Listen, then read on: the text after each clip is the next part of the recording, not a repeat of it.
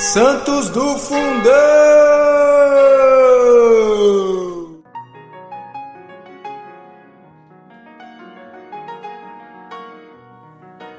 Fala galera, hoje, 18 de dezembro, celebramos São Vinebaldo, abade de Heidenheim, Alemanha.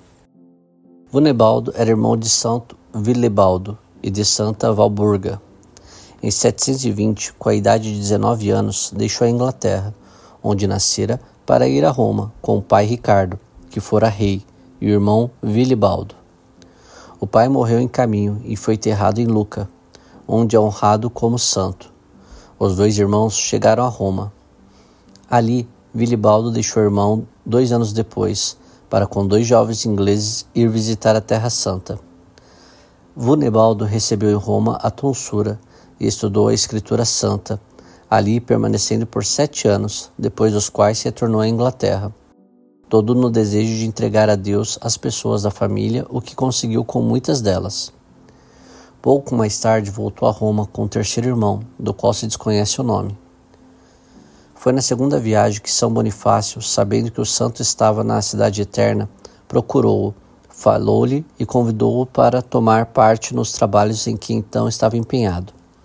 Atraído por Bonifácio, Vinebaldo, o irmão e mais alguns jovens, entre os quais São Sebaldo, honrado em Nuremberg como apóstolo do país, a 19 de agosto, partiram para a Turíngia. Foi ali ordenado padre e encarregado do governo de sete igrejas naquele país. O irmão São Vilibaldo, naquela época bispo de Astide, atraiu para sua diocese. Vinebaldo retirou-se para a floresta de Heidenheim Ali, desmatou uma certa porção de terra e construiu algumas celas. Logo depois cresceu um mosteiro. Um segundo para moças das vizinhanças. Fundou mais tarde, dando-lhe o governo a Santa Valburga. O servo de Deus continuou trabalhando com zelo na conversão dos idólatras, os quais por mais de uma vez atentaram contra a vida dele. Na comunidade sustentava o espírito de oração, de humildade e de mortificação proporcionando ao estado de cada irmão as instruções mais precisas.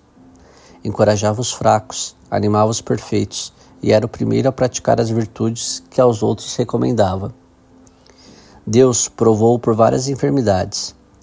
Quando a saúde não lhe permitia ir à igreja, dizia a missa numa capela particular contígua à cela. De uma feita encontrava-se tão mal que todos acreditavam que dentro em pouco deixaria o mundo. A saúde, contou, contudo, voltou-lhe pela intercessão de São Bonifácio, ao qual tinha grande devoção.